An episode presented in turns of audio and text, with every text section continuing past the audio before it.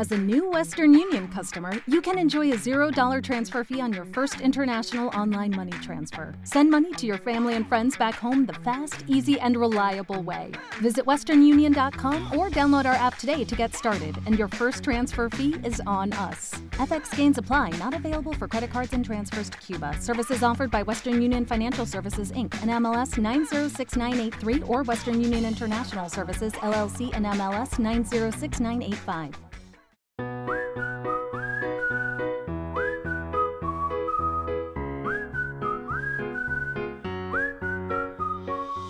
Hola, soy Dani Facho y esto es De Tripas Corazón, el podcast de Singlutenismo.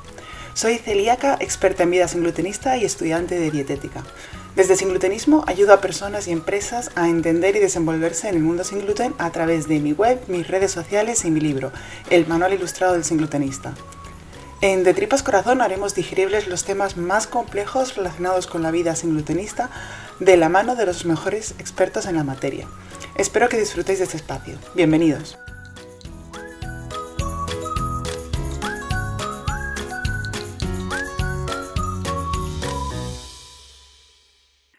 La nona sin glutenista, con Isabel Itzilo. Bienvenidos a un nuevo episodio de De Tripas Corazón.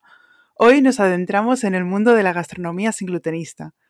A estas alturas ya sabemos qué tipo de productos tienen gluten de manera tradicional. El pan, la pasta, la pizza, la repostería y la bollería son los grandes clásicos del mundo con gluten porque tradicionalmente se hacen con harinas de cereales con gluten. Hoy hablaremos de cómo cambia nuestra alimentación con el diagnóstico de celiaquía o de sensibilidad gluten o celíaca y qué pasa con todos estos productos.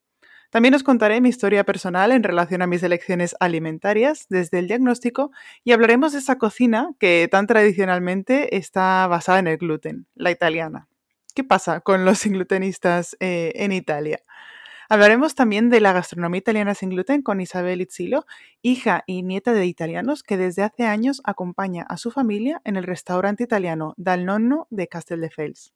Recuerda que puedes escribirme a dani.singlutenismo.com contándome esas dudas que te gustaría que resolviera en los próximos episodios del programa y a las cuales doy respuesta siempre en la última sección del episodio.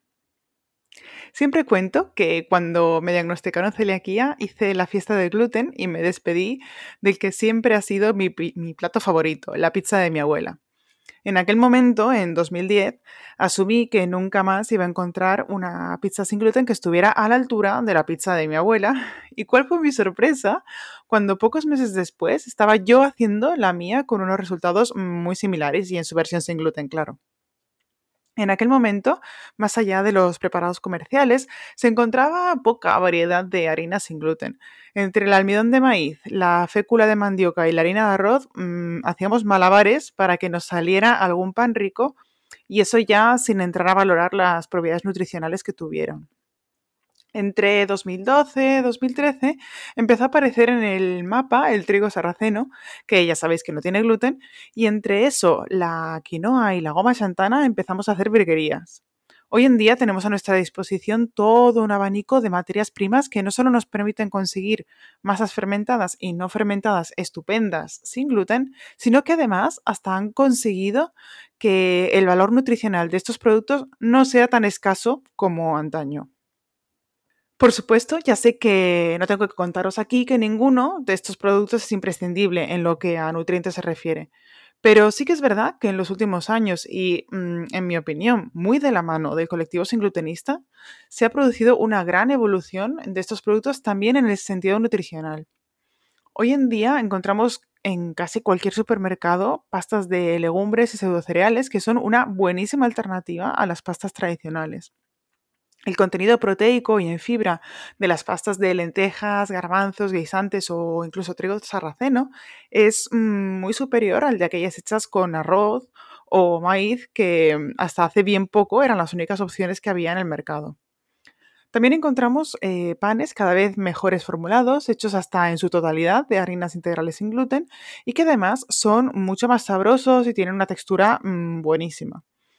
Atrás quedan aquellos panes blancos que se desmigaban y sabían a palomita de maíz, o al menos, aunque sigan estando en el mercado, para quien lo prefiera blanco, no son la única opción para quienes buscamos otras cosas. Hasta hemos asistido a la llegada de la avena sin gluten, que a muchos nos ha descubierto todo un nuevo mundo de desayunos. En definitiva, donde antes del diagnóstico sin glutenista todo era trigo, ahora se abre ante nosotros un enorme abanico de posibilidades que quizás no hubiéramos explorado tanto si no fuera por ese empujoncito que nos tuvo que dar el diagnóstico. Por si fuera poco, casi sin darnos cuenta, lo más probable es que a lo largo de nuestro camino por el mundo sin glutenista, nuestras costumbres a la hora de comer vayan evolucionando yo creo que en esto entran en juego varios factores. Por un lado, empiezas a leer etiquetas mucho más que antes, empiezas a ser consciente de las elecciones alimentarias que habías hecho a lo largo de toda tu vida y quizás te las acabas replanteando. Luego, el innegable coste elevado de los productos específicos sin gluten hace que empieces a buscar alternativas a aquello que comías habitualmente. Donde antes acompañabas las comidas con pan, quizás ahora mm, no las acompañes con nada o lo haces, como suele contar eh, Paloma Quintana de Nutrición con Q, con palitos de zanahoria. Quizás cuando antes no sabías desayunar si no era con galletas, ahora has descubierto que si desayunas una tostada de hummus una arepa o un huevo a la plancha, pues también lo disfrutas mucho. A lo mejor has visto que cuatro platos de pasta semanales se te salían de presupuesto y esto te ha llevado a probar siete maneras distintas de comer legumbres a lo largo de toda la semana. Al final mm, va a ser cierto que cuando una puerta se cierra, otra se abre. Y es que este fue de hecho mi caso. Estos son ejemplos reales de una chica universitaria que cuando le diagnosticaron celiaquía decía que una tostada con aceite jamás sería un desayuno y que si no comía un bizcocho casero para desayunar, el día iba a ser horrible. Querida Dani de 2010, vengo del futuro a decirte que de los prejuicios con la comida también se sale. En mi caso, esta evolución eh, vino motivada, al igual que mi diagnóstico de celiaquía, por mi hermanita Julia. Cuando en 2016 me fui a vivir con ella unos meses, de pronto sentí una responsabilidad enorme por su alimentación.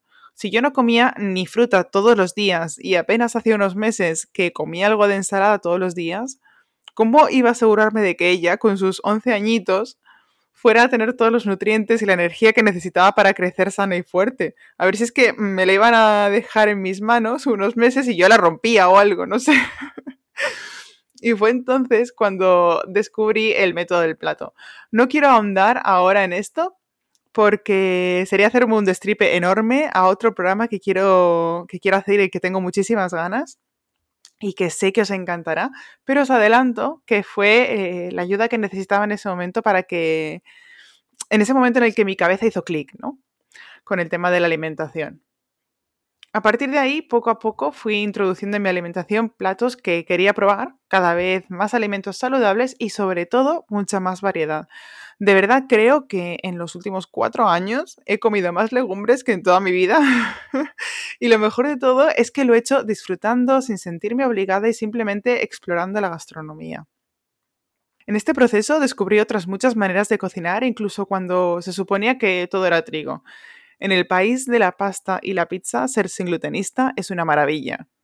Parecería que en Italia eh, tendría que ser complicadísimo lo de encontrar productos o restauración sin gluten y sin embargo, si nos detenemos a pensarlo, tiene todo el sentido del mundo que sea tan fácil. Es que en un país que basa tantísimo su gastronomía nacional en el trigo, los inglutenistas italianos no iban a quedarse sin poder comer algo tan propio de su cultura.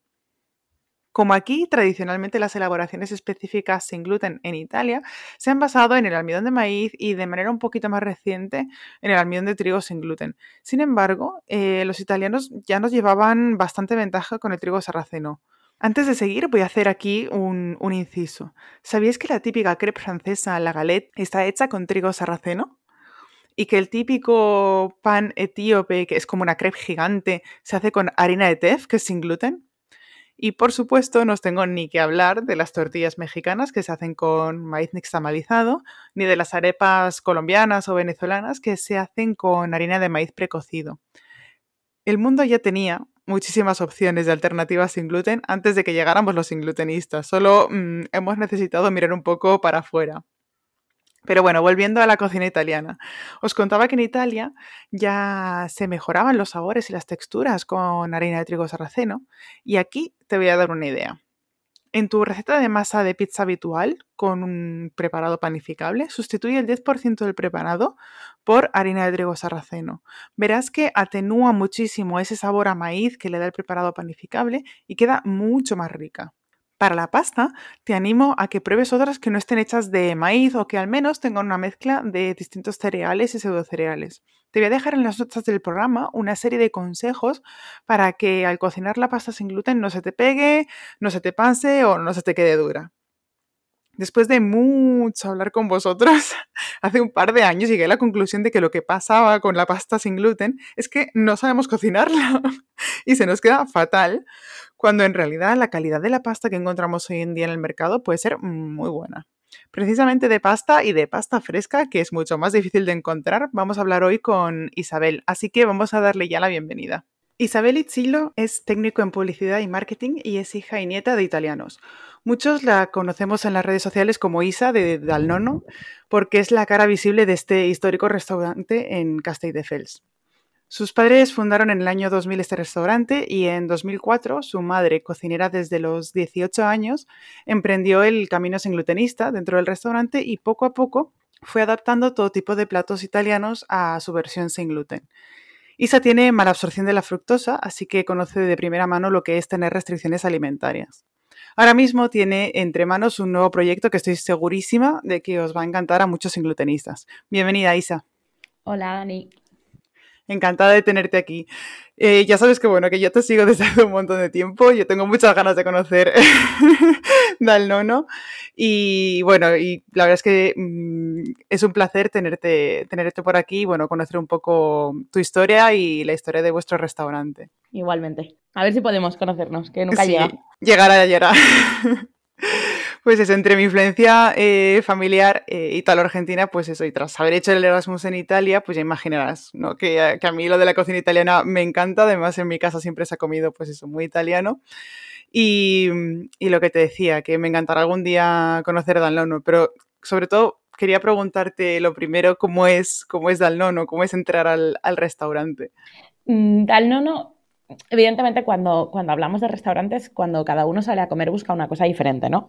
Pero sí que es verdad que Dalnono de siempre, em, quien entra a Dalnono está en su casa. De hecho, la mayoría de clientes son clientes desde hace muchísimos años, hay gente nueva, por supuesto, pero, mm, pero sí que es verdad que, que es una familia, o sea, ha llegado a haber momentos de una mesa hablando con otra, incluso sin, sin estar nosotros entre medio. Es como un terreno muy familiar, muy, muy neutro, muy... Además, mi madre es muy así, y como mi madre es el alma del restaurante, pues mm. eh, mi madre es muy así, mi madre es muy campechana, es muy... quiere a todo el... o sea, quiere a todo el mundo y, se hace querer por casi todo el mundo. Evidentemente tiene su carácter y habrá quien a quien no le guste, pero es la típica, o sea, sin ser de origen italiano, pero es la típica madre italiana, la típica, no sé cómo explicártelo, pero ¿sabes cuando tú, tú en Italia habrás estado en las típicas familias que llegas y la madre no deja de sacar cosas? Vale. Mi madre es esa, o sea, yo creo que ha llevado a más amigos míos eh, de los que puedo contar. Es, es, es, es, simple en el sentido de que no tiene no, es enrevesada, no. Entonces, todo eso es lo que es, es lo que es Dalnono. Es, es un ambiente pues limpio, sencillo, familiar. Em, entras y, te, y, te, invaden los olores de, todo lo que se hace en la cocina, que, que, además, como se hizo hace 20 años, pues es abierta, con lo cual los olores em, vienen a ti, no es como una cocina herméticamente cerrada en la que no hueles nada, ¿no? Entonces, entras y si se está haciendo una salsa de tomate, hueles al tomate, o hueles a la pizza, o hueles a, a lo que sea. Ese olor a masas, ¿no? del horno. ¿Y cuándo empezasteis a, ofrecer platos sin gluten? ¿Cómo fue, ¿Cómo fue esa historia? A ver, yo era muy chiquitina. Pero... Sí, en este caso fueron tus padres, claro. Sí, exacto. Eh, bueno, en, en, especial fue mi madre. Eh, mis padres siempre han hecho una cocina eh, muy natural, es decir, traían el arroz de Italia, traían un arroz biológico de Italia, ya cuando todavía eso aquí no se estilaba, no, no era tan popular, nosotros ya teníamos arroz, arroz biológico. Eh, siempre han hecho las salsas eh, de manera muy natural, muy sencilla, muy de, sabores puros. Todo se hacía, exacto, todo se hacía en el momento.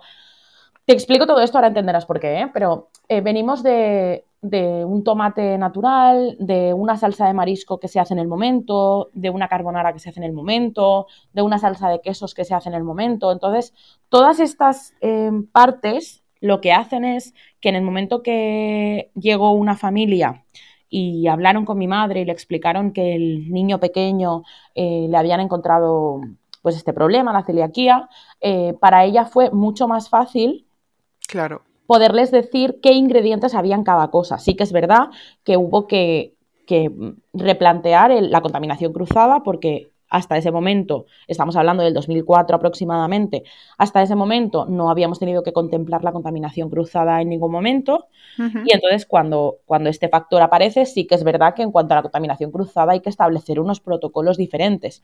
Pero lo que es los ingredientes y los sabores, como ya venían de una cosa muy simple y muy pura, eh, era mucho más fácil. Claro, ni etiquetados ni nada, claro. Exacto. Entonces, eh, mi madre empezó pues comprando eh, la marca de macarrones que, no recuerdo cuál era en aquel momento, pero la que a la que había, creo recordar que era gallo, pero no estoy muy segura. el, el, tomate, pues cuando se hacía, se guardaba aparte para, para poder utilizar para los celíacos poco a poco se fue como involucrando. Y luego mi madre es una persona que es muy empática, entonces cuando ese mismo niño se lo dijo a su vecino y vino el vecino y es que a mí me gustaría comer croquetas, pues ella le dijo, no te preocupes que la semana que viene tú tienes croquetas y se buscó la vida para encontrar los ingredientes para hacer, para hacer croquetas. Luego vino otro que, pues yo, a mí me gustaría comerme un crepe. Pues le hizo un crepe. Y entonces Luego la pizza, que la pizza yo recuerdo la primera pizza que hacía mi madre sin gluten y lo que hace ahora, y es que es impresionante lo que ha aprendido, lo que ha evolucionado y, el cariño que le pone, porque al final todos disponemos de los mismos ingredientes y, luego ella consigue unos sabores con lo mismo, con lo que otra gente lo intenta, que me parece espectacular. Claro, bueno, la verdad es que en estos años, a mí que me diagnosticaron en el 2010, eh, hemos asistido, como quien dice, al descubrimiento de ingredientes y, de mejoras de materias primas y de muchas cosas que, nos han permitido obtener cada vez mejores resultados. Quiero decir, los panes que podemos hacer ahora con los ingredientes que tenemos disponibles no son los que podíamos hacer en 2010. Exacto. Pues claro. que estamos hablando de 2004. Claro, imagínate lo que había. yo recuerdo los yo recuerdo entrar de chiquitita, llegar del cole y estar mi madre hirviendo pasta sin gluten Hmm. Y el olor era un olor característico parecido al de la coliflor. Vaya. Yo no, sé qué le pondrían aquello, ¿eh? pero recuerdo ese olor como algo que, me marcó, que fue como, ¿por qué huele así esta pasta? Porque yo no lo entendía en aquel entonces, evidentemente. Claro. Pero ver lo que hace ahora mi madre y cómo, y cómo se ha buscado la vida, porque al final mi madre dispone de la maquinaria más simple de la que, la que te puedes imaginar, o sea, es decir, una amasadora, exacto, una amasadora específica para sin gluten, eh, una máquina para la pasta específica para sin gluten. Y sí que es verdad que luego, pues todo desdoblado, como puede ser la nevera de las pizzas, pues está, hay dos, cada una con sus ingredientes, con su superficie, con su pala, con todo. El horno también tiene dos alturas, están separadas. Em, pero lo que es maquinaria que digamos, pues como de I más D, al final es una amasadora, mm, sus dos manos y todo el cariño que le pone. Claro, sí, sí. Me consta, de hecho, que estáis validados por Celiax Cataluña y hace, hace poquito, ¿no? Colaborasteis con ellos en un taller de pasta y pizza que orientasteis a, profesores de, mm, en escuelas de hostelería. Em, yo siempre, siempre que hablo con restaurantes, eh, os pregunto lo mismo. ¿Por qué vosotros elegís contar con la acreditación de la asociación? Mira, nosotros, eh, mi madre siempre estuvo en contacto con la Asociación de Celíacos desde el principio porque para ella fue la manera de resolver dudas, ¿vale? Piensa que hace 16 años el etiquetado que hay hoy en día no es el que había entonces. Entonces era muy complicado en según qué situaciones saber si lo estabas haciendo bien o mal, porque no tenías un simbolito y, ya está, y tenías esa seguridad, ¿no? Entonces, bueno, pues ella empezó a estar en contacto con la Asociación de Celíacos más por, por su bien, en el sentido de, pues cuando tenía cualquier duda consultaba el librito o llamaba o esto o lo otro. Y sí que es verdad que cuando yo empiezo a hacerme un poco más mayor y empiezo a, a, ser más, me, involucro más, digamos, em, sí que empezamos a hacer como más cosas en común con la asociación. Pues el día de la celiaquía emitimos vales de descuento o de regalo. Em, siempre hemos hecho alguna cosa de vez en cuando con ellos y tenemos mucho contacto con ellos.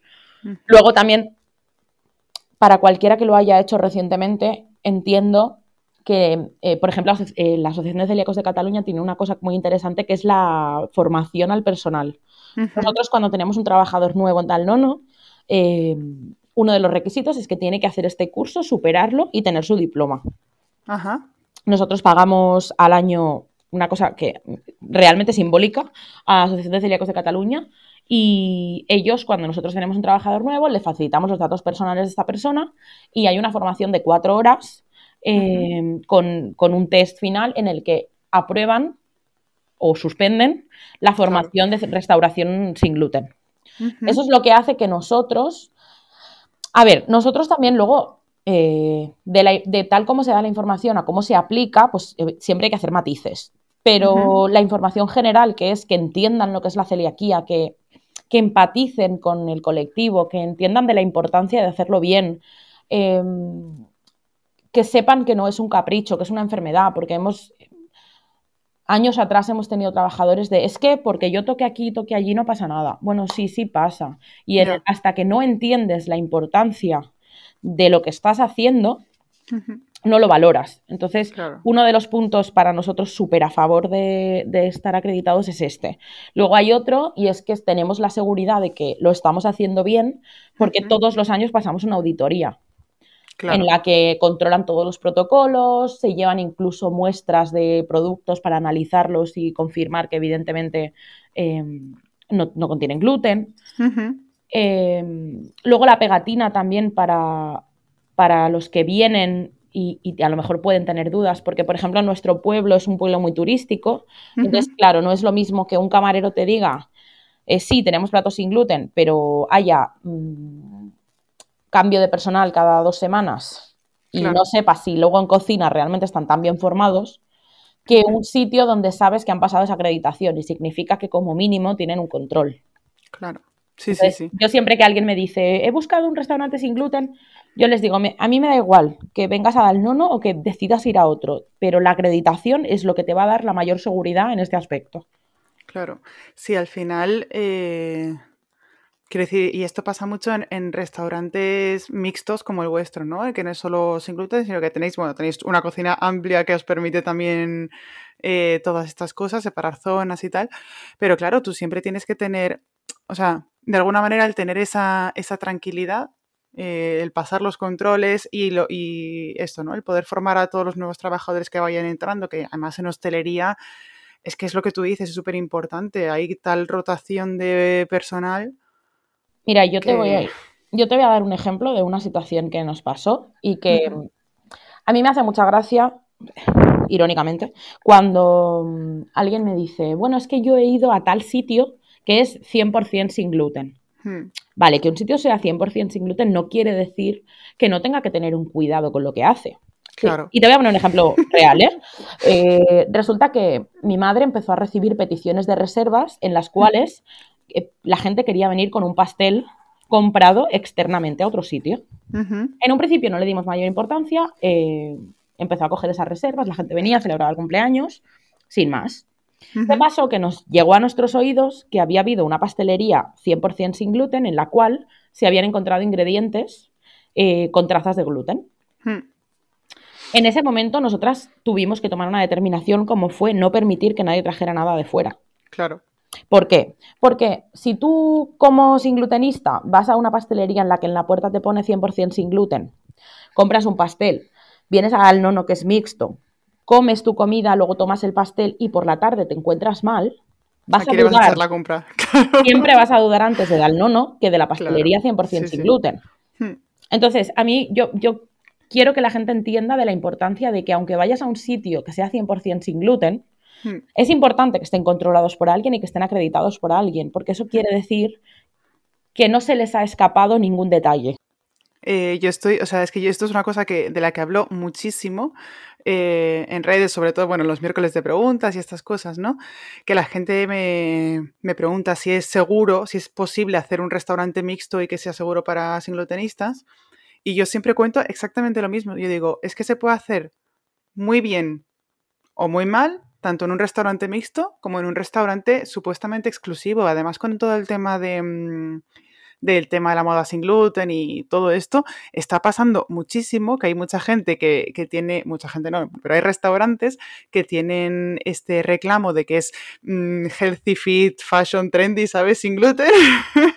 y al final eh, ya no es que entre o no gluten en las cocinas en el sentido de que si tienen pan con gluten o no, sino de que son personas que no, no saben de, de los pormenores de muchísimos ingredientes, así como sí que lo sabemos los ¿sabes? Tema de especias, lo del comino, lo de las lentejas que hay que cribarlas, eh, que si la soja texturizada no es genérica, que, ¿sabes? Son tantos detalles que o tienes una muy buena formación y tienes un buen control de todos los ingredientes, o, tu 100% sin gluten se puede quedar eh, muy en el aire. Mira, a mí en una ocasión un cliente me dice, mira, te voy a recomendar una harina sin gluten que estamos probando nosotros, que nos ha funcionado muy bien.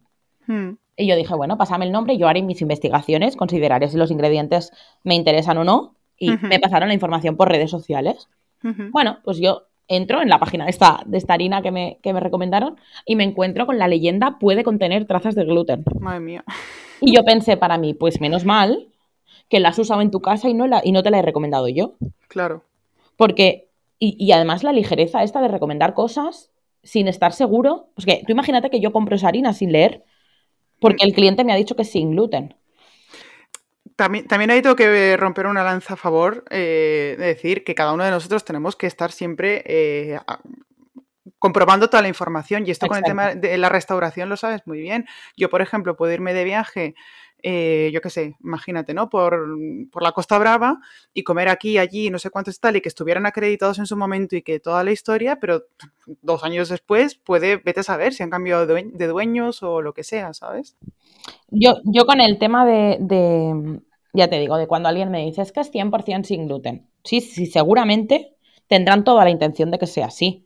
Hmm. Pero nos, ya te digo, mi madre tuvo que tomar esa determinación y nos hemos, nos hemos puesto gente en contra por hacerlo así, pero vimos las orejas al lobo de decir, va a venir alguien un día, nos va a pasar y luego cómo demuestras que no has sido tú. Claro. y entonces, por ejemplo, en ese tema, ya te digo, ¿eh? cuando alguien habla de los restaurantes mixtos o no, sí que es verdad que evidentemente hay que tener muchísimo cuidado, que es un hmm. terreno súper complicado de trabajar, que mi madre con los trabajadores se encuentra muchísimos problemas porque no le dan la importancia que tienen que darle, con lo cual hay que estar controlando absolutamente todo lo que hacen. Hmm. Pero, pero que, hay gente que quiere hacerlo bien y, que, está dispuesta a sí, sí. sí, que al final hay profesionales, quiero decir. A, mí lo de, a mí lo de la acreditación, ya te digo, para nosotros es una tranquilidad por eso, porque sabemos hmm. que que si nos hemos equivocado en algo, que puede pasar que somos seres humanos y algo no lo hemos contemplado o estamos haciendo mal algún paso, eh, ellos te van a decir, no, así no, esto tienes que cambiarlo. Y, de hecho, muchas veces, ¿esto porque lo haces así? Tú les das una explicación y ellos te dicen, bueno, pues yo considero que deberías hacerlo de esta otra manera. Y entonces estableces otros protocolos que a lo mejor a ti no, se te habían ocurrido. Es como contar con, con, cuatro ojos más. Claro, justo, eso te iba a decir, el, tener un, una referencia externa, como quien dice. Sí, sí, sí, totalmente. El tema de la acreditación, nosotros es, es por eso, es por, por nuestra tranquilidad y por vuestra tranquilidad. Claro, sí, totalmente, estoy completamente de acuerdo. Em, la pandemia nos, vamos, os ha afectado muchísimo a todo el sector de la, de la hostelería. ¿Cómo, ¿Cómo, os habéis adaptado vosotros a la nueva situación? Mira, nosotros em, gracias a, tantos años de trabajo tenemos una clientela muy fiel, pero sí que es verdad que esta clientela no está ubicada solo en Castelldefels y alrededores, sino que, bueno, hay gente que hace una hora en coche para venir a comer a Dalnono porque le apetece. Entonces, sí que es verdad que durante la pandemia toda esa gente, por mucho que haya querido, no ha tenido acceso a nosotros. Entonces, em, bueno, yo, yo personalmente me casaba en abril del año pasado em, y como parte de mi familia tenía que venir de Italia, yo estaba muy eh, alerta de lo que estaba pasando en Italia con la pandemia. Entonces, digamos que como que estaba, era más consciente de la gravedad, que había a lo mejor algunas personas que viviendo aquí eh, no habían llegado a enterarse de la importancia de la pandemia ya en Italia. Entonces, yo vi las, las, orejas del lobo y lo que hice fue decirle a mi madre, mamá, te voy a pedir el equipo eh, para que puedas empezar a trabajar a domicilio. Me da igual que nos encierren o que no nos encierren, pero evidentemente se va a generar un miedo a salir y a estar en contacto con otras personas que la comida a domicilio hace que si a alguien le apetece pero no quiere venir, pues pueda tener acceso a eso. Nosotros pedimos el equipo, el, si no recuerdo mal, el 9 de marzo o el, 10 de marzo. Eh, el 14 de marzo mm, establecen el estado de alarma y el lunes 16 recibimos el equipo. Buah. ¿Vale? nosotros perdimos el primer fin de semana de, cuarentena, digamos. Em, ese fin de semana sí que no, pudimos hacer nada porque la gente no podía salir a buscar comida, no teníamos establecido el servicio a domicilio, además el miedo se palpaba en el ambiente. Hmm. Pero sí que es verdad que a partir de las dos semanas posteriores el tema se movió muchísimo. Desde el Ayuntamiento de Castelldefels, eh, a mi parecer, hicieron una cosa muy buena que fue informar a todo el mundo de las empresas locales que estaban trabajando a domicilio. Qué chulo. Entonces se generó mucho movimiento de gente que a lo mejor no nos conocía por, por el motivo que fuera o que Mm, habitualmente pedía otra pizzería y esa pizzería no había decidido hacer a domicilio, sino que había decidido cerrar. Y entonces nos pidieron a nosotros y entonces a partir de ahí empezó a funcionar bastante bien el servicio a domicilio. Y la verdad es que este año nos hemos mantenido gracias a eso y gracias al verano. El verano con la terraza, eh, pues sí que hubo más movimiento de gente, la gente tenía muchas ganas de, calle, de terraza. De... Eh, lo que sí tengo que decir es que somos muy, muy, muy conscientes de las medidas de seguridad, las estamos cumpliendo todas a rajatabla. Y eso es lo que hace, igual que con el tema de la celiaquía, que en cuanto a la pandemia nos sintamos tranquilos en el sentido de que estamos siendo responsables. Entonces, eh, a nosotros nos ha salvado la comida a domicilio. La comida a domicilio, el poder negociar el alquiler, el poder... Mm, Castelldefels, por ejemplo, también ha suprimido el pago de, de las terrazas, solo estamos pagando el 25%. Eh, hemos podido ampliar el espacio de la terraza. Estas pequeñas cosas que han ido haciendo que, bueno, que poco a poco te haya sido. También ha habido ayudas del consorcio de, comercio de Barcelona. Ya te digo, pero sobre todo... Eh, el domicilio. sí, y nos hemos sorprendido de la cantidad de, gente que consume pizzas sin gluten en Castelldefels, que no les teníamos como clientes antes de la pandemia, y ahora por un motivo o por otro nos hemos conocido.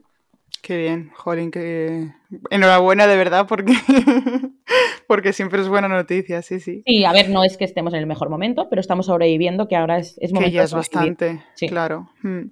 Y decía antes que tienes un nuevo proyecto entre manos, cuéntanos qué es, cómo se llama, en qué consiste. Bueno, yo mm, viendo durante todos estos años la necesidad que había del tipo de productos que, elabora mi madre, eh, yo tenía un, sueño, un, ideal que era poder eh, hacer una marca de productos sin gluten.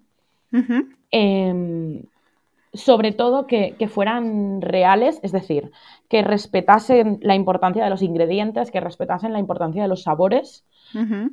Eh, intentar mm, ofrecer un precio dentro de que todos sabemos que los productos sin gluten son más caros porque la materia prima lo es, pero poner un precio a estos productos responsable y, y, real también. Em, yo quería que, cuando viene un turista y viene a comer a Nono y luego le ponía a mi madre un comentario en redes, como puede ser un no había comido raviolis en mi vida y he disfrutado comiéndome unos raviolis, em, que esta persona pueda entrar en internet, hacer su pedido y que le lleguen a su casa los raviolis y se los pueda cocinar y le expliquemos cómo cocinarlos y le incluso le podamos ofrecer una salsa con la que disfrutarlos en su casa yo tenía esta necesidad vital de ampliar lo que mi madre ha trabajado durante tantos años y que le ha costado tanto esfuerzo y podérselo ofrecer a más gente y, que todo el mundo pueda disfrutarlo en su casa, que nadie tenga por qué no comerse unos raviolis, que, puedan, que, que los inglutenistas se puedan comer unos raviolis con total tranquilidad y los puedan disfrutar. Qué guay. Entonces, ¿cómo se llama el proyecto? La nonna Antonella. La nonna es la abuela en italiano y Antonella es el nombre de mi abuela realmente. O sea, yo soy la nieta de la nonna. Yo sé que habrá mucha gente que pensará que esto es eh, marketing, pero no lo es. La nonna Antonella era mi abuela y en donde esté sigue siendo mi abuela. Eh, y yo soy la nieta de la nonna Antonella. Entonces, el logo, quien lo haya visto, y si no, os animo a que lo veáis, el dibujo es, es eh, mi abuela realmente. Algún día tendremos que publicar una foto real de mi abuela y para que veáis el parecido. Y mi abuela era una, una loca de la comida, igual que lo era mi padre. Eh, mi abuela era la, típica señora italiana que te sentabas a comer y no sabías cuándo te levantabas. Claro. Muy italiano, claro. Entonces, bueno, mi padre aprendió de mi abuela. Em, mi padre, mm, por poner un poco en, en espacio-tiempo, nació durante la Segunda Guerra Mundial y entonces vivieron pues épocas en, los que, en las que no tenían acceso a todos los ingredientes que, tenemos acceso hoy en día. Entonces, eh, mi padre aprendió de mi abuela eh, pues a adaptar las recetas con un poco lo que tenía a mano. Pues no tenemos esto, pues tenemos esto otro y adaptamos mm. la receta. Y entonces, bueno, pues es un poco un homenaje a, las raíces y a, y al final, pues de dónde venimos. Yo no estaría haciendo ravioli si mi padre no hubiera sido italiano y si mi abuela no fuera la nonna Antonella. Claro. Estaría haciendo otra cosa, pero ravioli.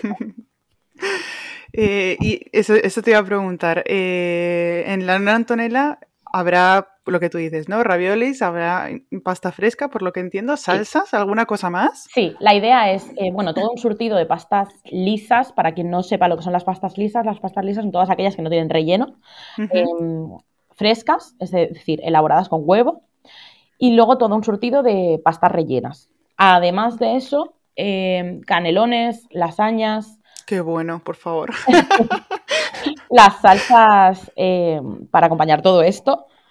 tampoco, tampoco te voy a decir que vamos a empezar haciendo todo el surtido de gamas del mundo, ¿no? Pero claro. sí que es verdad que es necesario hacer una buena salsa de tomate, una buena boloñesa, una buena salsa pesto, y a mí me gustaría también darle a la gente trucos o consejos para que a partir de las salsas que nosotros eh, vendamos puedan también em, hacer variaciones. Es decir, si yo te vendo una salsa de tomate y tú tienes una buena berenjena y una buena cebolla, eh, yo te voy a explicar cómo te puedes hacer una salsa norma, por ejemplo. Qué bueno. Em, es, es más, o sea, la Antonella es un negocio, porque evidentemente es un negocio, es una empresa, pero es también una filosofía, la filosofía que nosotros hemos llamado Healthy Italian Food. Healthy Italian Food es, volvamos a, las recetas italianas de verdad, es decir, la cocina italiana yo lo veo más porque es mi origen, pero supongo que cada uno con la suya, ¿no? Pero la, cocina italiana está muy, muy desgastada. Es decir, eh, hay muchas cadenas de comida italiana que han ido con el tiempo Em, borrando el origen de las recetas, añadiendo cosas por hacer las recetas más fáciles, más mm. económicas, más rentables. Entonces, eh, yo quiero que la gente conozca y luego ya cada uno que haga luego lo que quiera, ¿eh? pero yo quiero que la gente al menos tenga la oportunidad de conocer qué es la cocina italiana. Claro. Eh, yo quiero que la gente conozca qué es la carbonara. En el otro Eso te iba a decir. el otro día hubo alguien que, que me preguntó, ¿y la salsa carbonara? No, la salsa carbonara no es una salsa que se pueda meter en un sobre y enviar. Mm, Yo te puedo enviar los ingredientes y darte los pasos para hacerla, evidentemente. Mm. Pero la salsa carbonara no es algo que tú puedas meter en una bolsa y enviar, porque es imposible. Para quien no lo sepa, la salsa carbonara no se hace con nata como se suele hacer en España. y yo, yo comparto con Isa esa cruzada en contra de la salsa carbonara de nata porque realmente no es original. Yo tengo dos cruzadas en la vida. Una, la salsa carbonara. Dos, el risotto.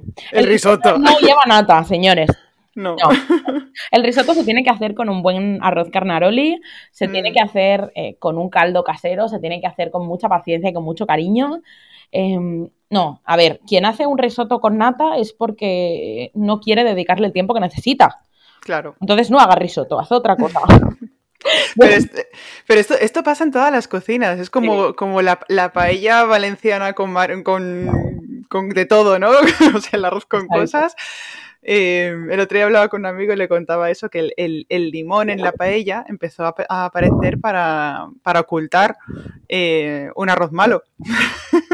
O un, a, mí ha habido una cosa que siempre me ha fascinado y es la, la capacidad de la gente de inventarse salsas para enmascarar los sabores.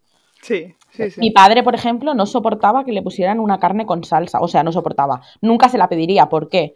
Porque en su cabeza lo que resonaba era, si le están poniendo una salsa a una carne, es porque la carne tiene un sabor que hay que enmascarar. Bueno, hay alguna que otra carne con salsa italiana que está muy rica. Sí, pero por, norma general, cuando mm. sales fuera de casa, ¿no? Y te ofrecen alguna carne con una salsa muy especiada o muy fuerte, mi padre pensaba que entonces era que algo había que esconder de la carne. Claro. Que, bueno, pensamiento también un poco. Pero, por ejemplo, sí es verdad que un, un buen osobuco no tiene nada que enmascarar. Claro. Sí, sí, sí, está claro. Pero eso, el Healthy Italian Food es, volvamos a, conocer la cocina italiana. Eh, quien no la conozca, atrévete, conócela. Em, que, las recetas italianas no son la receta del sábado por la noche me estoy saltando la dieta y, y, hmm. me estoy eh, perjudicando a la salud. No, la receta italiana te la puedes comer un lunes al mediodía, como un miércoles, como un jueves. No es no es el te saltas la dieta. Lo que pasa que hay que saber qué platos, en qué cantidades, eh, con qué ingredientes, sobre todo, y... Y en qué proporciones, ¿no? Que al final es lo que suele, en lo que solemos fallar. Es, verdad que, que, si tú te comes una pasta de harina refinada con una salsa de tomate frito con mogollón de azúcar, o te comes una pasta como la que queremos hacer nosotros, con harinas puras, eh, saludables, sin conservantes, sin colorantes y con una salsa de tomate que lleve única y exclusivamente cebolla, aceite de oliva y tomate, no es lo mismo y no será nunca lo mismo. Sí, claro. Y mm, decías que, eso, que os quedabais como un poco con, las ganas de que cuando alguien pasara por Danone se pudiera llevar ¿no? Eh, su ración de, de raviolis rellenos para, su casa. Em, ¿Va a ser esa la forma de donde podamos encontrar a la nona? O... No, la nona tiene. Bueno, partamos de que, de que son proyectos que son independientes uno del otro totalmente, ¿vale? Em, la nona es mi apuesta personal con, el equipo que tengo al lado y, tenemos detrás. Em, hemos apostado por este proyecto, pero evidentemente yo traigo todo lo que mi madre me ha cedido de conocimientos y me ha cedido de, recetas, que no las tiene nadie que no sea ella y yo. Em, pero no, la nona tiene su propio local, su propio obrador exento de gluten, es decir, no va a entrar ningún ingrediente que contenga gluten. Em, esa es una de mis principales preocupaciones. Eh, yo no quiero, cuando empezamos esto, yo no quería, ni quiero ahora, trabajar con harinas refinadas y harinas que nutricionalmente no tengan nada que aportar. Por lo que, bueno, he hecho una búsqueda exhaustiva de, de este tipo de harinas y de que me aseguren que están certificadas sin gluten. Em, entonces, bueno, eh, por ese lado el, riesgo en, el obrador de la Antonella no va a existir. Eh, luego vamos a tener nuestra propia tienda y vamos a tener eh, la plataforma online que ya la tenemos activa actualmente, es decir, tenemos una pequeña selección de productos italianos que la gente puede ir, puede ir probando si quiere. Tenemos em, tomates cherry ecológicos, envasados en, conserva, tenemos aceite de trufa de oliva, aceite de oliva virgen, tenemos el arroz para hacer el, risotto, tienen ya pastas eh, italianas con, harinas de, una cierta calidad. O sea que, podremos desde cualquier sitio de España, vais la gran pregunta que es de siempre, ¿vais a enviar a Canarias? Ostras, Canarias se nos ha hecho. Es complicado, ¿eh? Sí, se nos ha hecho ya difícil Em, con el producto de terceros. Es decir, estas navidades salimos con, todos los panetones y tal, aunque no fuera tan healthy, pero era necesario salir con los panetones. Entonces, estas navidades estuvimos con los panetones y con pues, los tubos de canelón, los galets, bueno, galets, perdón. Em, en el resto de España nunca sé cómo se, cómo se llaman, porque Em, en Cataluña son galets, yo tampoco los conozco por otro nombre. El tiburón grandote, el tiburón este, como muy grande que se hace en la sopa típica catalana y en Italia se come relleno. Em, estuvimos con todos estos productos, ¿no? Y sí que hubo peticiones desde Canarias, intentamos gestionarlas y es que era imposible el es complicado, claro. Mm. Mm, ojalá en algún momento podamos saltar esa barrera y, enviar también a Canarias, pero de verdad que ni siquiera el producto seco había una opción por la cual el cliente no estuviera pagando el doble por el envío que por el producto. Claro, es que ese es el mayor, el mayor de los problemas que suele haber, sí, sí.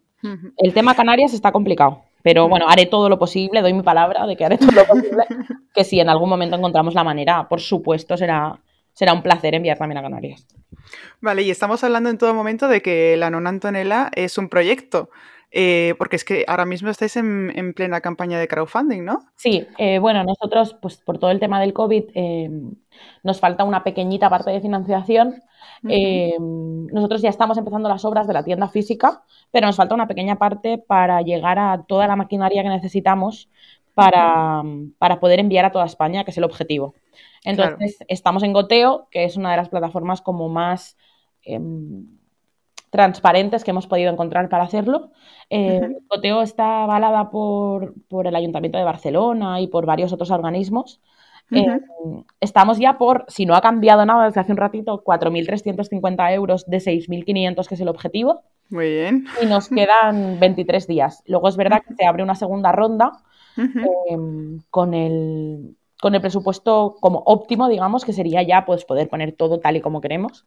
Eh, que son 14.000. Pero bueno, esa parte ya llegará. De momento estamos todavía en el básico, que es como conseguir el objetivo. Eh, luego me gustaría que la gente supiera que, nosotros no estamos pidiendo que, crean a ojos cerrados en el proyecto, sino que las recompensas, los packs, son packs de producto de lo que vamos a elaborar en el obrador. Eh, Así que nos gusta, nos gusta que la gente lo, entienda como que es una compra anticipada, como que creéis en el proyecto, que queréis que se haga realidad y entonces nos hacéis por anticipado la compra que nos haríais si ya estuviéramos abiertos. Eso, eso te, iba, te iba a preguntar, eso como para poner un poco en contexto lo que es una campaña de crowdfunding, porque bueno, yo lo conozco perfectamente por el manual, que lo financié así, pero bueno, para, que, para quien no conozca de qué va esto, un crowdfunding es eh, una campaña de financiación en la que básicamente sea, se suele contar como que es vender la leche antes de tener la vaca, ¿no? Es, es eh, permite dos cosas. Uno, conseguir la, financiación y dos, saber si hay un verdadero interés por el, producto o el proyecto, ¿no? Que se está intentando financiar. Entonces, básicamente, eh, lo que hacen las personas que apoyan las campañas de crowdfunding eh, es mm, mediante esa compra anticipada que, cuentas tú, Isa, ¿no? Sí decir, vale, sí, yo quiero que esto exista, así que mm, no me espero a que esté el producto en el mercado, sino que mediante esta compra anticipada hago posible que, salga adelante, ¿no? A mí me parece, vamos, por algo financié, o sea, creé el manual ilustrado sin glutenista así, porque me parece una manera mm, por un lado muy segura también, ¿no? Para quien se mete en este embolado. Pero también eh, como persona que puede colaborar desde fuera me parece algo muy chulo, ¿no? El decir, jolín, es decidir dónde, en qué quieres que se use tu dinero de alguna manera, ¿no? Sí, luego aparte Goteo tiene una parte muy, muy guay, que es que puedes descargarte un certificado de donaciones. Es decir, eh, quien done ahora en su declaración de la renta del 2021, es decir, a principios del año que viene, Hmm. podrá descargarse un certificado en el cual consta eh, que ha donado a Goteo, porque Goteo es una fundación sin ánimo de lucro, que ha donado el importe que sea y se lo podrá desgrabar de Hacienda. Hmm. La desgrabación va desde el 80 hasta el 35%, depende de las cantidades. A mí lo que me gustaría es que la gente supiera que no pasa nada si queréis participar, si queréis colaborar y solo podéis optar al pack más pequeñito. De gota en gota se llena el vaso. De hecho, goteo es la expresión perfecta para, decir esto, porque sí que hemos recibido algún mensaje de me gustaría poder haber ayudado un poco más, pero solo he podido esto. No, al contrario, o sea, yo a la gente que ha hecho el esfuerzo para ayudarnos se lo, se lo agradezco todavía más queremos formar una familia, queremos que la nonna sea una familia igual que lo es al nono. Em, y bueno, y, yo cuando veo donativos de gente a lo mejor que no conozco, pienso, jolín, ¿cómo me gustaría verle la cara a esta persona y saber quién es y poderle decir muchas gracias? Claro. Sí, sí, sí. A mí, a mí con el tema del, manual me pasa, me pasaba lo mismo, ¿no? El, cada vez que veía una, una aportación era como mm, qué bonito, sobre todo cuando te aparece ¿no? el nombre que hay detrás y todo, es como, sí, es muy chulo. ¿Hasta cuándo podemos colaborar? Pues quedan 23 días, que esto quiere decir que hasta aproximadamente el 30 o 31 de marzo. No tengo controlada la fecha fin, porque como voy virando el contador hacia atrás. Claro. Tú ves los días que quedan. Bueno, nos quedan 23 días, poco más de tres semanas. 23 días desde hoy. Esto sale en unos días, pues quedará alguno menos. Claro. Em, una cosa que, de hecho, por mi experiencia ¿no? con, esto, em, con el tema del crowdfunding, que veo muy importante, es el marco temporal. Eh, cuando colaboras con algo así, te, te gustaría saber en qué plazos, de qué plazos estamos hablando, cuándo puedo esperar que me llegue mi recompensa. Eh, claro, y es verdad que con la situación actual es, muy complicado porque, yo qué sé, de repente mm, se cierra todo y se, paraliza la obra o estas cosas. ¿Qué fechas tenéis más o menos mm, previstas? Eh, piensa que nosotros, aparte del crowdfunding, ya estamos empezando las obras. ¿Por qué? Porque lo que, lo que la parte del presupuesto que nos falta, que es la que pedimos en el crowdfunding, es una parte para adecuación, pero muy pequeña, y el resto, sobre todo, es para maquinaria. Piensa que para poder enviar a toda España necesitamos envasar el producto bien. Entonces, eh, nosotros ya hemos empezado las obras. Eh, yo ya no me atrevo a dar plazos de obras, es decir, nunca había estado en una obra y si puedo no lo haré nunca más. Eh, pero eso, no, no hay tampoco, no estamos haciendo tampoco la Sagrada Familia, entonces no deberíamos hablar de mucho tiempo. Lo que sí que es verdad es que nosotros en los packs hemos dado un año de margen, también atendiendo un poco a esto, a que eh, como la situación está como está, si alguien, em, yo qué sé, vive en el extranjero, tiene pensado volver, pero no sabe cuándo volverá, em, o si alguien quiere enviárselo a alguien como un regalo, o si quiere poderlo disfrutar con su familia con tranquilidad, o lo que sea. Nosotros damos un año desde el día en que abramos hasta un año después para poder canjear el pack. Ah, qué guay, muy bien. También para nosotros es, más cómodo porque em, no tenemos el primer día que abramos que enviar todas las recompensas y cada uno las recibirá cuando le apetezca cuando la pida. Sí. qué bien. Está chulo, me gusta. El, Sí, aparte con, producto alimenticio tiene todo el sentido, ¿no? Es en plan, no preveo ahora mismo que me llegue.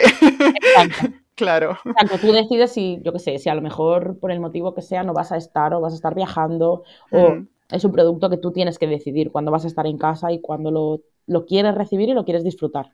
Vale, entonces cuando lo tengáis todo, o sea, cuando abráis, como quien dice, enviaréis como una especie de notificación de, ya cuando queráis, sí. tenéis disponible. Sí. Muy bien, qué guay. ¿Quieres contarle algo más a los inglutenistas antes de despedirnos? Bueno, eh, yo sobre todo querría que la gente sepa que detrás de la Antonella hay, hay seres humanos, que no somos una gran empresa que que ya lo tiene todo decidido y todo hecho. Estamos muy dispuestos a escuchar. A, eh, el otro día hubo alguien que, me preguntó por un producto específico y, por supuesto, nos gustaría tener toda la información de aquello que creéis, eh, claro, dentro de, lo que nosotros vamos a ofrecer, ¿no? Pero todo aquello que creéis que os gustaría encontrar y que no encontráis o, o si queréis incluso algún consejo de, cómo cocinar la pasta o cómo hacer una buena salsa o tal. Eh, queremos, más que ser una marca, queremos también ser una comunidad y, que la gente pueda recurrir a nosotros pues en busca de una receta o en busca de un producto específico que a lo mejor en otro sitio no encuentra y a lo mejor nosotros lo podemos facilitar, lo podemos traer. Eh, luego hubo una pregunta, perdón, y me, estaba olvidando de ello. Alguien me preguntó que si íbamos a hacer pizzas. Eh, si la idea es hacer bases de pizza. Eh, veremos un poco a petición vuestra si, las queréis solo la base, si vais a querer que ya contengan el tomate y el queso. Todo esto va a ir un poco en, función de lo que nos, vayáis pidiendo. Estamos bastante dispuestos a eso, por gustos un poco. Claro, sí, sí, sí, se vaya pidiendo. Como, como sois un, un colectivo y además, eh, sois uno de los, de, los, colectivos donde creo que fluye mejor la información. Entonces, eh, a mí me gustaría tener esa información. Si alguien considera que, podemos hacer algo que no está en el mercado y que lo disfrutaríais, adelante, enviarnos un privado. Eh, yo os contestaré encantada y, haremos todo lo posible por, poderlo llevar a cabo. Y luego, nada, que, todos aquellos que queráis colaborar, que sepáis que, eso, que estáis ayudando a hacer un, un proyecto que, al que le tenemos muchísimo cariño y que nos encantará compartirlo con todos cuando estemos en marcha.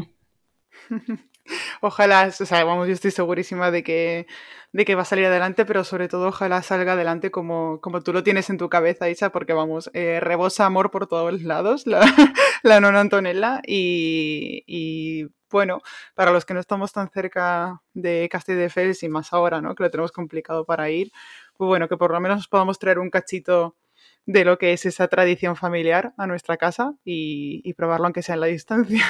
Bueno, claro, la, idea es un poco que podáis decidir cuándo queréis salir a comer o cuándo queréis disfrutar cocinando en casa. Hmm. Porque sí que es verdad que opciones a nivel restaurante, pues en, todos sitios hay, más amplias o menos.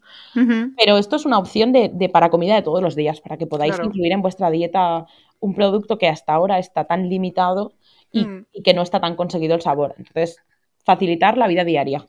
No queremos ser tanto el, recurso como restaurante, sino de comida casera. Qué guay. Pues bueno, Isa, encantada de tenerte aquí. Em, te deseo todo el éxito del mundo con la nonna porque, bueno, ya sabes, porque me encanta y, espero que, que, vaya muy bien. Sí, que podamos disfrutarlo pronto y sobre todo eso, que podamos disfrutarlo pronto y, podáis, y podáis disfrutarlo vosotros también pronto. Pues muchas gracias, Isa, por venir. Gracias a ti, Dani. Vamos allá con las preguntas que me habéis mandado relacionadas con el tema del programa de hoy. El otro día fui a una pizzería que se anunciaba como sin gluten y me sentó fatal la comida. Luego averigüé que solo tenían un horno, pero que ponían la pizza sin gluten en una bandeja. ¿Es suficiente? Vamos a hacer eh, un repaso rápido de conceptos antes que nada. Lo primero que te tengo que recordar es que algo te puede sentar mal sin que sea por el gluten. Y lo segundo es que si no te sienta mal, no quiere decir que no te hayas contaminado. A lo que voy con estas dos cosas es que quiero aprovechar la oportunidad para recordaros a todos que los síntomas o la ausencia de ellos no son una pista tan fiable para saber si nos hemos contaminado o no, que no siempre tenemos síntomas reconocibles cuando nos contaminamos. Así que cogedlos un poco con pinzas y fijaos en otros muchos aspectos de vuestra experiencia gastronómica. Yendo al tema del horno, el uso que se hace de un horno en el ámbito doméstico es muy distinto de aquel eh, de la restauración. Piensa que en un restaurante hay muchísimo más ajetreo y el margen de error es mucho mayor, así que no parece muy sensato tener un solo horno para hacerlo todo, incluso cuando se pongan las cosas sin gluten en bandejas. Esto en casa pues es distinto, ¿no? Mientras no usemos ventilador y el horno el horno esté razonablemente limpio, pues no habría mayor problema y cocinemos las cosas separadas, vamos. Lo que sí que tengo que puntualizar en el tema del horno en restauración es una excepción y es aquella de las cadenas de pizzería en las que el horno es de cinta y no permite este lío que se puede dar en un horno horizontal de restaurante. En el de cinta, la pizza entra por un extremo y sale por el opuesto. Y en todo este proceso, mm, esta pizza, pizza, no se toca, así que no hay tanto movimiento ni es tan fácil la contaminación. Realmente, a mí lo que más me preocupa de este tipo de locales en los que se trabaja con tantas harinas es la volatilidad que tienen. Creo que es más importante centrarnos en si en la pizzería están constantemente trabajando con harinas de trigo que puedan quedar en suspensión y luego depositarse sobre las superficies de trabajo o incluso directamente sobre la comida sin gluten. De hecho, en cadenas de pizzerías que están validadas por las asociaciones, lo que se hace es estirar las masas con gluten con sémola de arroz sin gluten para garantizar que no queden partículas de gluten en suspensión por el ir y venir de las harinas. Dani, ¿cómo haces la pizza sin gluten? Creo que todas las semanas recibo esta pregunta al menos una vez, así que la tenía que recoger aquí. Os tengo que contar que eh, así, de manera generalizada, hay dos tipos de pizza. La de tipo pan, que es aquella que es una masa un poquito más gorda, que es constante en espesor y con una base crujiente. Y la tipo napolitana, que es, la, que es aquella que es mucho más fina en el centro y muy gordita en los bordes y es muy flexible. La primera es la que hacía mi abuela desde siempre, aquella de la que yo me despedí, y que seguimos haciendo todos en la familia, de hecho, y que tenéis en sin glutenismo desde mm, principios de los tiempos.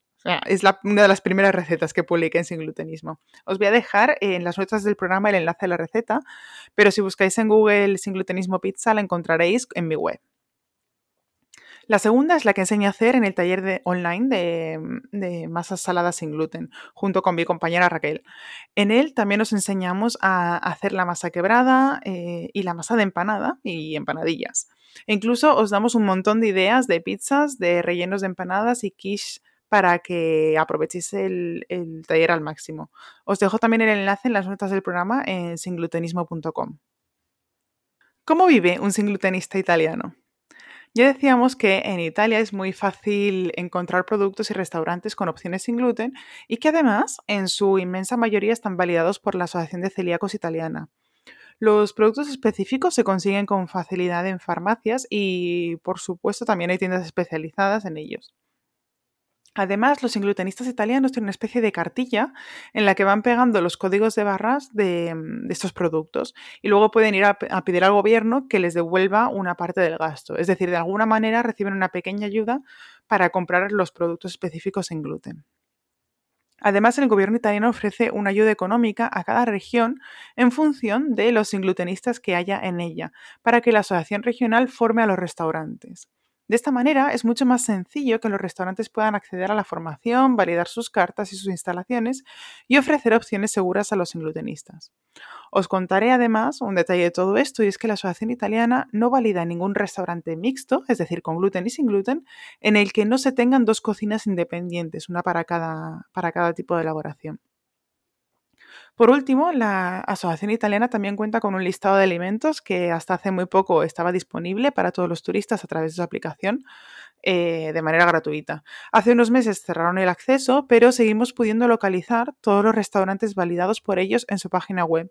Así que si algún día vais a viajar a Italia, os recomiendo que os preparéis un mapa de Google Maps con todos los locales que encontréis recogidos de manera actualizada en su web y que tengáis bien a mano su contacto para lo que, para lo que podáis necesitar. Y hasta aquí el programa de hoy. Espero que os haya gustado este paseo por la cocina sin glutenista, más allá del trigo, incluso en esa gastronomía italiana, en la que parecería que, bueno, que no habría alternativas. Nos vemos en el próximo episodio. Tienes las notas de cada capítulo de De Tripas Corazón en mi página singlutenismo.com. Además, puedes suscribirte a este programa de radio en tu reproductor de podcast favorito para no perderte ningún episodio. Si me escuchas desde Apple Podcast, déjame unas estrellas y una reseña para ayudarme a que este podcast crezca sano y feliz. Por último, anímate a compartir el enlace de este programa en tus redes sociales y por WhatsApp con tus amigos. Muchísimas gracias y nos vemos en el próximo episodio.